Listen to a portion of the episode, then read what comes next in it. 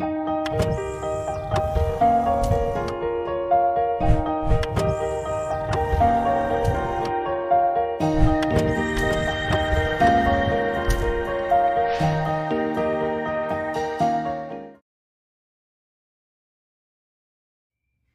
dia, meus irmãos, a graça e a paz do nosso Senhor Jesus. Hoje, mais um tema aí nas marcas de uma igreja saudável, a terceira das marcas de uma igreja saudável.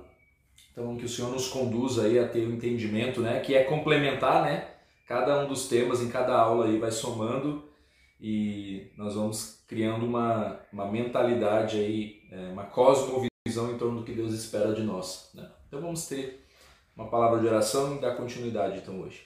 Senhor, obrigado, Deus, pelo teu cuidado, obrigado, Senhor, pelo teu sustento. Pedimos a tua orientação, pedimos que o tema de hoje nos conduza ao entendimento é, do que o Senhor espera de nós, como teus filhos, como a tua igreja. Oramos em nome de Cristo. Amém. Amém? Então, a terceira das marcas de uma igreja saudável diz respeito a um entendimento bíblico das boas novas, uma teologia bíblica correta sobre as boas novas de Jesus Cristo, o Evangelho. O Evangelho é a terceira marca de uma igreja saudável. Você, membro da ICE Betel, é capaz de formular aí um desenvolvimento a respeito do que, é o Evangelho é, em 90 segundos? Um tempo curto como esse, ele te obriga a olhar para os aspectos centrais, né, vitais aí do que diz respeito ao Evangelho. Então, é, você é obriga seria obrigado né, a, a, a, não deixar de fora o que é essencial. Qual que é a sua resposta? Né? Qual que seria a sua resposta? É, como que você desenvolveria no que consiste o Evangelho em apenas 90 segundos? Então, uma igreja saudável é uma igreja em que cada membro, novo ou velho, maduro ou imaturo, ainda né, no processo, une-se ao redor das maravilhosas boas novas de salvação por meio de Jesus Cristo. Então, a julgar por você mesmo, qual seria a situação da nossa igreja? Em qual lugar no ranking das igrejas saudáveis nós nos encontramos é, partindo do que você sabe sobre o Evangelho ou de como você explica o Evangelho? Então, um dos grandes problemas na vida de uma igreja é presumir que o evangelho é o seu fundamento apenas porque, evidentemente, né, é, cada um dos seus membros um dia aceitou a Jesus como Senhor e Salvador. Mas fato é que, além da compreensão bíblica sobre o que são as boas novas, é necessário manter em evidência, no centro, a mensagem que salva e que santifica a todos nós. É o que Dever vai desenvolver então no seu, no seu livro Nove Marcas de uma Igreja Saudável, que nós temos é, utilizado aí como suporte, né? A apresentação do o que é uma igreja saudável, que é do inspirado no Mark Dever, apresentado pelo Wilson Porte Jr., também um outro livro de suporte, além da revista da nossa editora Marcas de uma Igreja Saudável, que tem nos orientado aí. Então, em torno dessa terceira marca, o, é, o que, que é desenvolvido? Que o, a, além de conhecermos o Evangelho no que, que ele consiste, ele precisa ser, estar no centro né, da, de tudo que acontece na igreja, de tudo que acontece nas nossas vidas. Então, quando nós não ouvimos as boas novas nos púlpitos, nas músicas, né, nos louvores que entoamos como igreja, nas orações e nas conversas dos santos né, entre nós como irmãos, nós corremos o risco de dar espaço para outras mensagens que em nada têm a ver com a mensagem de Cristo. Então, basicamente, o evangelho que é presumido logo acaba esquecido. Né? É a ideia mesmo de que o evangelho ele é a resposta, não apenas para o perdido, mas ele é a resposta, ele é o que orienta as nossas vidas em todo o processo de santificação. A maneira como nós lidamos com os nossos próprios pecados dentro desse processo, a maneira como nos relacionamos uns com os outros, é, como firmamos o nosso casamento, a criação dos filhos, passa e tem como centro, como base principal, o Evangelho. Então, é, cada parte da Bíblia ela aponta para o Evangelho ou para um dos seus aspectos. Assim a igreja ela se reúne então semana após semana para ouvir o evangelho sendo contado mais uma vez. Então, é, e essa é uma verdade, né? Isso então a gente não deveria é, se cansar, né, se enfadar do, com o evangelho, né? Eita, cachorro tá querendo participar aqui da, da EBD.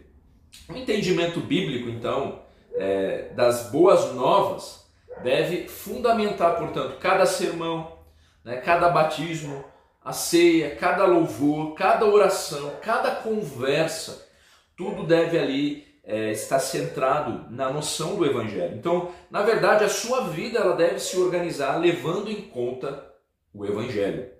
Então, se você tem acompanhado a série em Efésios, que nós temos é, andado por Efésios aí no, nos nossos cultos 18 e 30, já presencial, né? então você é nosso convidado aí, com máscara, tudo com distanciamento, tudo certinho, é, para estar participando com a gente. Então, 18 e 30, né, todo domingo. Se você tem acompanhado essa série, nós, você tem visto que, o, o, como Paulo, primeiro ele fundamenta a nossa identidade em Cristo, e, é, ou seja, o, o, coloca ali o Evangelho como centro, né, que, é, que é o que firma a nossa identidade, a obra de Deus, e depois ele nos apresenta as implicações dos sermos filhos através da fé em Cristo. Mas é preciso ter um cuidado aqui importante que eu espero que eu também esteja conseguindo comunicar da maneira correta. Acredito que sim. Né? A própria fórmula DRR que nós temos visto nos últimos cultos, despojar, renovar, revestir, ela deve ser entendida à luz do verdadeiro evangelho. Ou seja, nós não nos movemos em santificação confiando em nossa própria força. Não é uma obra a parte do Evangelho da graça de Deus. Então, o que, que não é o Evangelho? Isso nos ajude a pensar sobre o que, é o Evangelho. Né? O Evangelho ele não consiste em um mero moralismo, né? do tipo, Jesus fez a parte dele, e nós precisamos fazer a nossa, seguindo a nossa própria lógica, de acordo com a nossa própria força. O evangelho ele também não é um amuleto, né? Do tipo, siga Jesus, dê o dízimo e tudo na sua vida irá bem, né? Aceite Jesus e está aqui a sua pólice de seguro, nada mais de ruim irá acontecer. E tampouco o evangelho consiste exclusivamente em uma mensagem que coloca o homem no centro com afirmações simplistas e rasas, né, do tipo Deus nos ama, Deus tem um plano para a nossa vida, deixando de lado o pecado do homem, deixando de lado o juízo de Deus. Todas estas, é, é, estas estes pensamentos são distorções a respeito do Evangelho. Não produz vida, não produz salvação, são é, meias verdades, na verdade, que no fim das contas é, produzem uma mentira, e uma mentira das mais terríveis para a vida de uma igreja, para a vida de alguém que pode então estar domingo após domingo sentado nos cultos, mas ainda sem ter compreendido o que é de fato o Evangelho. Então, o Evangelho não é o anúncio de que tudo está bem conosco, nem de que Deus é amor, nem de que Jesus quer ser o nosso amigo. E aí que o, o David vai desenvolver em torno dessas concepções distorcidas. Né? O Evangelho não é a mensagem de que Deus tem um plano e um propósito maravilhoso para, para nós. O Evangelho é as boas novas de que Jesus morreu na cruz como um sacrifício vicário em favor dos pecadores e ressuscitou, estabelecendo então é, o meio de sermos reconciliados com Deus. Dito isso, há um aspecto pessoal que deve ser levado em conta, é, que passa então pelas concepções a respeito de Deus, a respeito do homem, a respeito de Cristo e que implica em uma resposta. Então, Deus, homem, Cristo, resposta. São, é o caminho aí é, para pensarmos né, conceitos a respeito de Deus, do homem de Cristo, quando vamos falar sobre o Evangelho. Então, ao mesmo tempo, há um aspecto comunitário, digamos assim. Né? Então, é, ao pensar na história redentiva, nós temos que considerar, ao pensar no Evangelho, nós temos que considerar também os pilares da cosmovisão cristã, que são criação, queda, redenção, consumação. Então, a concepção que temos a respeito de Deus, primeiro ponto, né? É, ela vai ser decisiva para a maneira como a gente define ou alicerça o verdadeiro evangelho. Então você já parou para pensar que as pessoas com as quais nós conversamos ou nós tentamos evangelizar, ela tem já uma concepção a respeito de Deus que em nada muitas vezes se aproxima do que a Bíblia afirma sobre quem Deus é.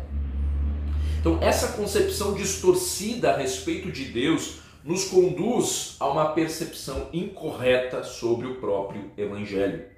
Por exemplo, algumas, algumas pessoas pensam que Deus é uma força impessoal, uma energia, né? uma força superior, uma luz que irradia né? boas energias. Daí a conclusão, né? ou uma visão parcial a respeito do Evangelho que considera Deus é, como amor, como sendo amor, né? incapaz, portanto, de julgar ou condenar o mal, por exemplo. Então, de fato, Deus se revela como amor. Isso é um fato. Mas focar neste aspecto da realidade apenas acaba por minar o caminho da boa notícia que ele tem para nos oferecer frente à realidade da própria vida, né, em um mundo caído, de morte, sem esperança. Então, David destaca no seu livro uma passagem da Confissão de Westminster que eu gostaria de ler aqui também é, com vocês. Né? Então, abre aspas aí. Há um só Deus vivo e verdadeiro, o qual é infinito em seu ser e perfeições. Ele é um espírito puríssimo, invisível, sem corpo, membros ou paixões. É imutável, imenso, eterno, incompreensível, onipotente, onisciente, santíssimo, completamente livre e absoluto, fazendo tudo para a sua própria glória e segundo o conselho da sua própria vontade, que é reta e imutável. É cheio de amor, é gracioso, misericordioso, longânimo, muito bondoso e verdadeiro remunerador dos que o buscam, e contudo justíssimo e terrível em seus juízos, pois odeia todo o pecado. De modo algum terá por inocente o culpado Deus tem em si mesmo e de si mesmo toda a vida, glória, bondade e bem-aventurança. Ele é todo suficiente em si e para si, pois não precisa das criaturas que trouxe à existência. Não deriva delas glória alguma, mas somente manifesta a sua glória nelas, por elas, para elas e sobre elas. Ele é a única origem de todo ser. Dele, por ele e para ele são todas as coisas e sobre elas tem ele soberano domínio para fazer com elas, para elas e sobre elas tudo quanto quiser. Todas as coisas estão patentes e manifestas diante dele. O seu saber é infinito, infalível e independente da criatura, de sorte que para ele nada é contingente ou incerto. Ele é santíssimo em todos os seus conselhos, em todas as suas obras e em todos os seus preceitos da parte dos anjos e dos homens e de qualquer outra criatura lhe são devidos todo culto, todo serviço e obediência que ele há que ele há por bem requerer deles. Então o evangelho não é apenas a mensagem de que Deus é amor. Nós somos tentados a olhar para os benefícios do evangelho como se estes fossem o próprio evangelho. Mas alegria, paz, felicidade, satisfação, amor fazem parte de uma verdade mais ampla a respeito de quem Deus é e da relação dele com o homem. Então, e aqui nós chegamos no nosso segundo ponto. Então é importante a gente ter uma concepção correta a respeito do nosso Deus. Claro, nós vamos passar uma eternidade conhecendo mais a respeito desse nosso Deus, mas hum, é importante que a gente entenda: o Senhor é, ele é amor, sim, mas ele também é santo ele também é justo. E isso afeta a relação entre, é, entre Deus e o homem. E o segundo ponto, né, a, que concepção que nós temos a respeito do homem. Porque a concepção que nós temos a respeito de Deus vai influenciar como que nós alicerçamos o verdadeiro evangelho. O pensamento que que desenvolvemos a respeito do verdadeiro Evangelho, que já está desenvolvido e estabelecido pela Escritura, é claro, mas é, ele pode te conduzir para caminhos distorcidos a respeito do verdadeiro Evangelho. É, se você ter o entendimento de que Deus é amor e se deter de forma isolada neste atributo de Deus, acaba por desconfigurar o que, que significa o caminho proposto por Deus. Né? Se a tua conclusão, por exemplo, for de que porque Deus é amor, logo então ele não pode enviar ninguém para o inferno. Percebe a distorção? Se você foca apenas num atributo.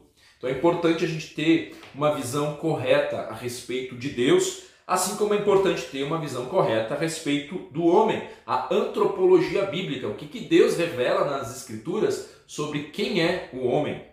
Então, biblicamente, é, ela se relaciona, essa, a concepção que temos bíblica a respeito do homem se relaciona também à pessoa de Deus. Né? Deus criou um homem, a sua imagem e a sua semelhança, com um propósito, para desfrutar de comunhão com Ele, para glorificar o nome dele. Né? Mas este homem, ele se rebelou contra Deus e caiu do seu estado original.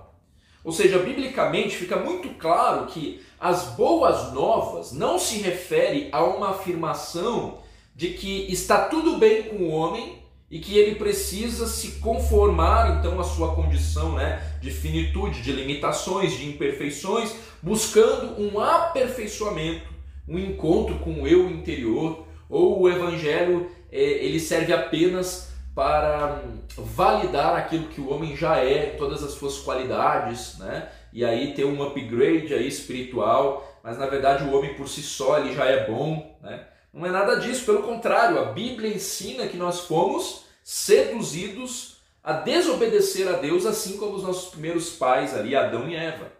A questão é que todos somos pecadores por natureza e por escolha, e que, portanto, nós estamos sujeitos à ira de Deus. Nós somos culpados e corruptos por termos desobedecido às leis de Deus que refletem o seu caráter.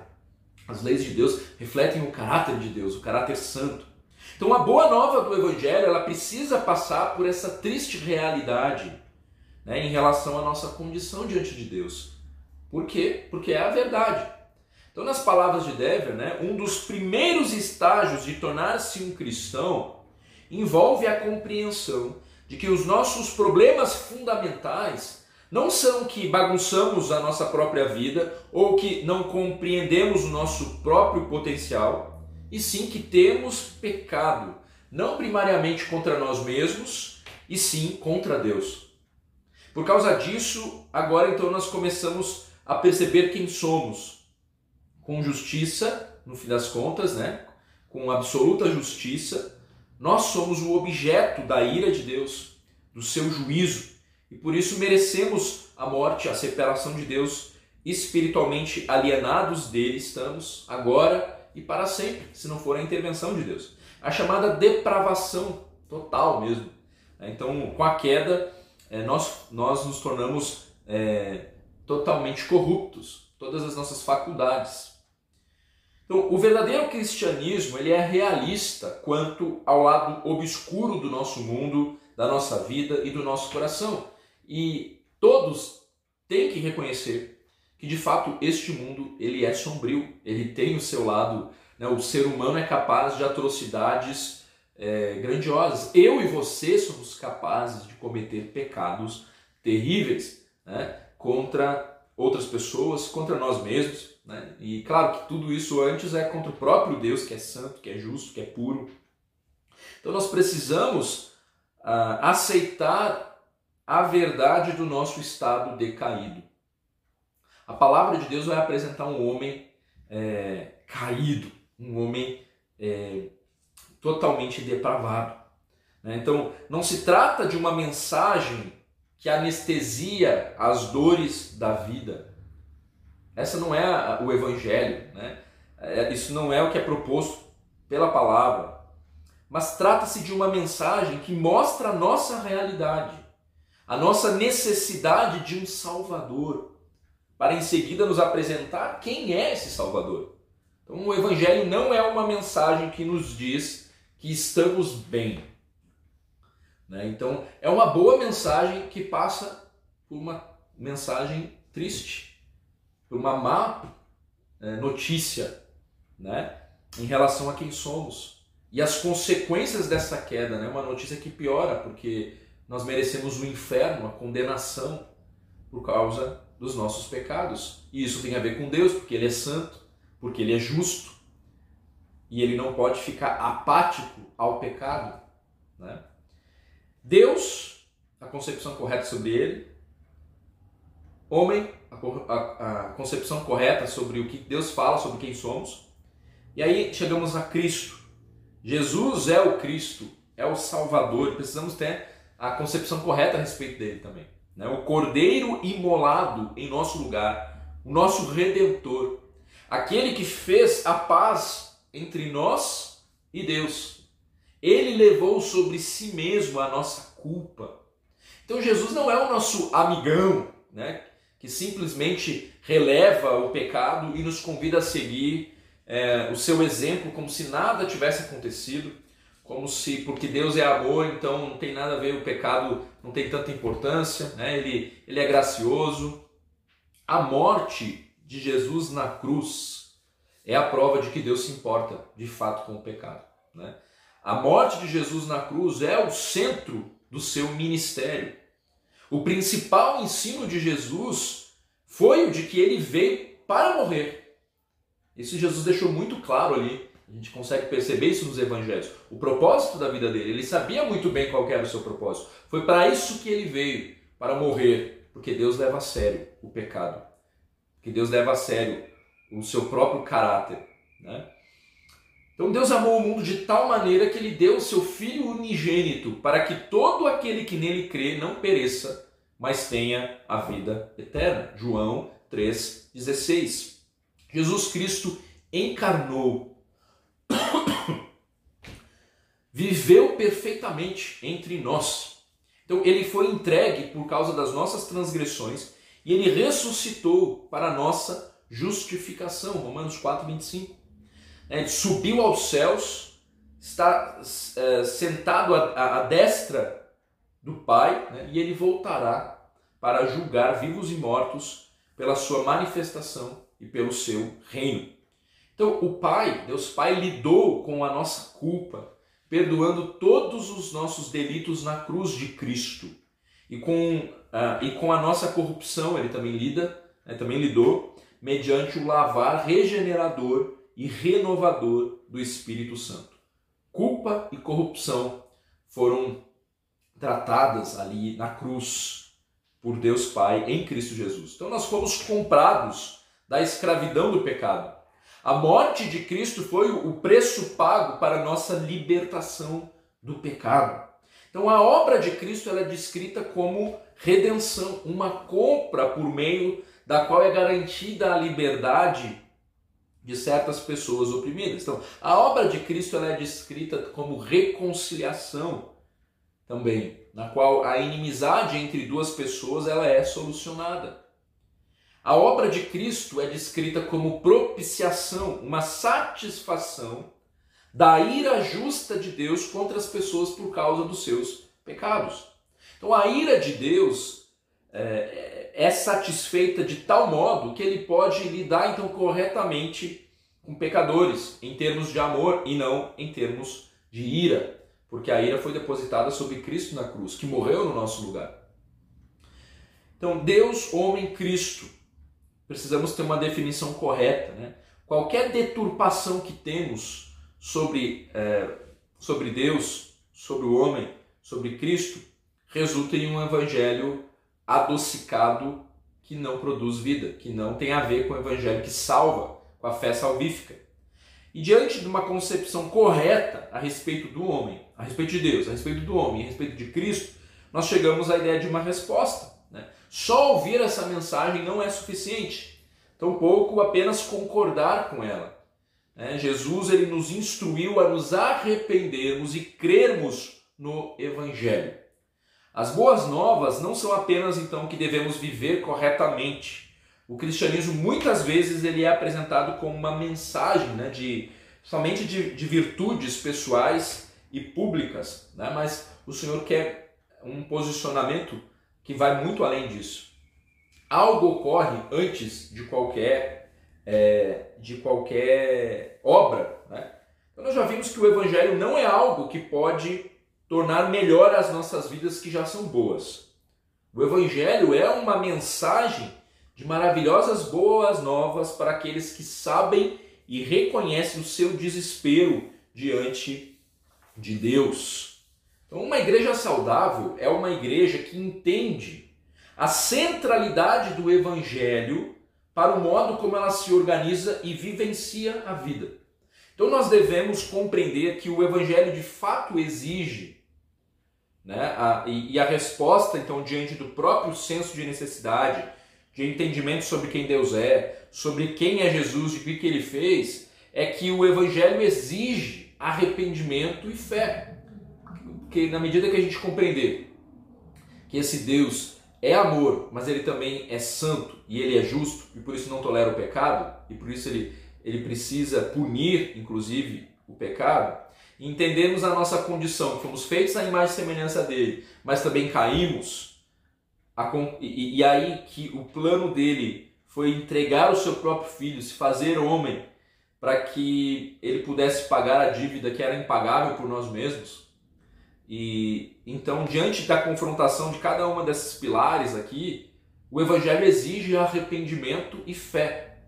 A resposta às boas novas é arrepender-se e crer. E crer é descansar plenamente nas obras, na, na obra de Cristo na cruz, nas boas novas de salvação. Confiar somente em Cristo para a nossa salvação. Então, este crer é, não somente é, exige fé, mas também arrependimento.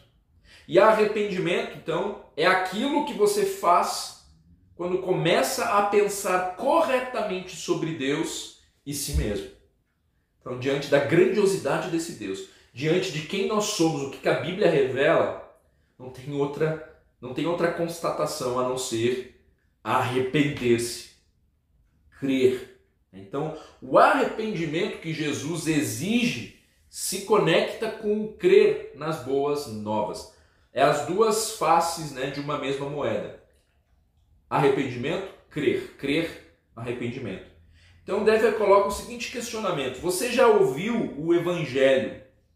Não uma mensagem agradável a respeito de sua bondade ou da aceitação por parte de Deus ou da da inofensiva disposição de Jesus em ser amigo de todos, coletivo e individualmente, ou mesmo uma mensagem convincente sobre o livrar-se de algum pecado de sua vida. Mas você já ouviu a grande mensagem da Bíblia a respeito de Deus e de nós? Então, as implicações práticas para a vida da igreja é de que nós temos algumas responsabilidades em relação ao Evangelho. Nós precisamos preservar o Evangelho. Então, abre aspas. Sem o Evangelho, não mais temos pessoas remidas pelo Cordeiro, unidas por Cristo em uma igreja mas religiosos moralistas que se reúnem regularmente. Sem o evangelho, então a igreja não tem nada a dizer, ou seja, nada a dizer que não possa ser dito por qualquer outro instrumento humano. Então, o evangelho é o centro, é o cerne da nossa missão. A proclamação desse evangelho é a missão da igreja.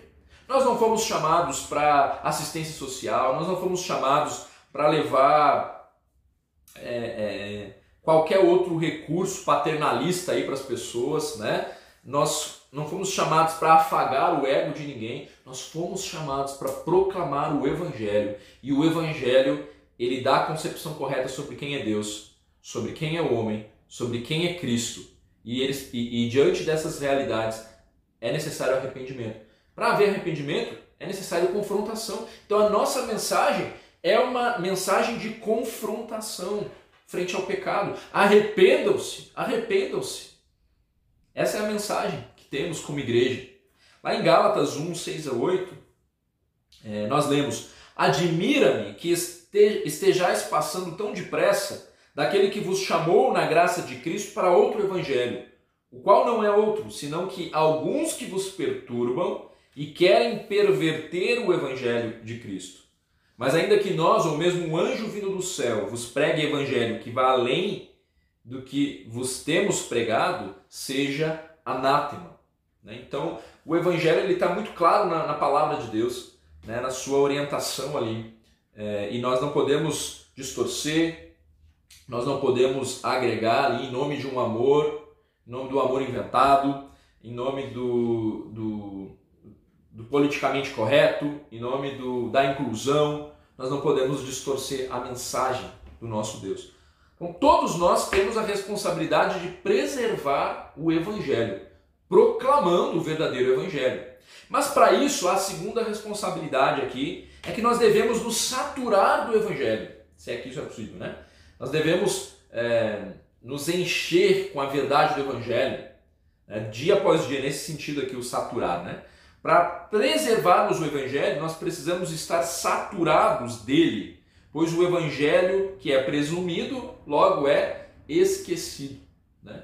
Então, é, às vezes a gente vai se deparando com alguns pais que a gente precisa alertar, né? pais de adolescentes aí, de, é, os pais, né? de modo geral, é, com essa ideia, né? Ah, você traz o seu filho na igreja todo domingo, você leva ele nas programações, certo? Isso é, isso é o Evangelho? Isso é proclamar o Evangelho para seu filho? Então não presuma que porque ele está vindo à igreja ele já entendeu o Evangelho. Ou, porque, ou que ele já foi exposto né, ao verdadeiro Evangelho. Nós, como igreja, temos que lutar para que, em todos os momentos, este Evangelho fique muito claro. Né? Vou escolher as músicas para que, que a gente vai cantar no louvor. Peraí, como que, eu, como que o Evangelho se mostra presente aqui nesse tempo, neste período de adoração através dos cânticos? Tudo que a gente for fazer deveria destilar isso. Mas presumir que o seu filho já entendeu o evangelho porque você traz ele à igreja é um grande erro. Porque você deixa de evangelizá-lo, você deixa de orar por ele, você deixa de ser um instrumento de Deus na vida dele, né? É, presumindo, porque tem um anseio que ele seja salvo, mas aí presume que ele já é salvo. E esse é um grande problema. Então, o evangelho, é, nós precisamos, como igreja, é, estarmos o tempo inteiro revisitando esta verdade, a verdade que nos liberta. É, o Evangelho é que distingue a igreja do mundo, né? define a mensagem e a missão da igreja no mundo e protege o povo de Deus contra os dados inflamados do maligno e dos falsos encantos do pecado. Então o evangelho ele é absolutamente vital para uma igreja cristã e um cristão saudável que seja vibrante, alegre, né, perseverante, cheio de esperança. Então, o evangelho é tão essencial à vida cristã que nós precisamos saturar-nos com ele para sermos membros de uma igreja, de igrejas saudáveis. Né? Então, é isso. Então, ao compartilhar o evangelho, nós precisamos, portanto, passar por esses quatro assuntos aqui e nós encontramos aqui nesse, livre, nesse livreto essas perguntas que nos ajudam a verificar se nós estamos de fato compartilhando o verdadeiro evangelho ou se estamos firmados no verdadeiro evangelho. Então, a respeito de Deus, certifique-se. Eu expliquei que Deus é nosso santo e soberano criador? Eu tenho a concepção correta a respeito de Deus? Você explicou isso? A respeito do homem, eu deixei claro que nós, humanos, Somos uma mistura esquisita, feitos, feito, feitos de um modo maravilhoso à imagem de Deus, mas horrivelmente caídos, pecaminosos e alienados dele. Isso precisa estar claro aí no teu processo de evangelização. A respeito de Cristo, expliquei quem é Jesus e o que ele fez, ou seja, que ele é o Deus homem, que permanece de modo exclusivo entre Deus e o homem, como substituto e Senhor ressurreto? Expliquei a obra de Cristo na cruz? E a resposta? E finalmente, ainda que eu tenha então compartilhado tudo isso, eu afirmei com clareza que a pessoa tem de responder ao Evangelho e crer nesta mensagem, convertendo-se de sua vida de egocentrismo e pecado. Então, essas, essas quatro perguntas aqui, finais, elas nos ajudam a perceber se temos é, é, anunciado o verdadeiro evangelho, os pontos vitais, talvez os 90 segundos que você tem aí para proclamar o evangelho, você deveria tentar responder essas perguntas aqui é, como as bases que não podem faltar é, na hora de evangelizarmos alguém. É, você tem vivenciado o verdadeiro evangelho? Você foi exposto ao verdadeiro evangelho? Você de fato está apoiado na fé que salva? Ou você tem uma concepção distorcida de Deus, uma concepção a respeito de você mesmo, uma concepção distorcida é, a, a respeito de Cristo, que no fim das contas te conduz por um caminho de religiosidade, de moralismo, é, e que no fim das contas não é a fé que salva. Né? Não, então certifique-se, né? Talvez hoje seja o momento de verificar você está alicerçado na fé que salva, na fé que reconhece, é, que, que se reconhece como um pecador, que precisa de arrependimento e, e de crer exclusivamente na obra de Cristo na cruz, e é somente nele, né, por ele, uh, boa parte dos nossos problemas eles passam por uma desconfiguração a respeito do que Deus fala sobre quem ele é, sobre o que o homem é, sobre quem Cristo é. E o mesmo, o mesmo processo que a gente aplica com relação ao Evangelho, ele deve ser aplicado dentro do processo de santificação mesmo das nossas vidas. Né? Uma concepção distorcida humanista sobre o homem vai trazer tantas consequências, né?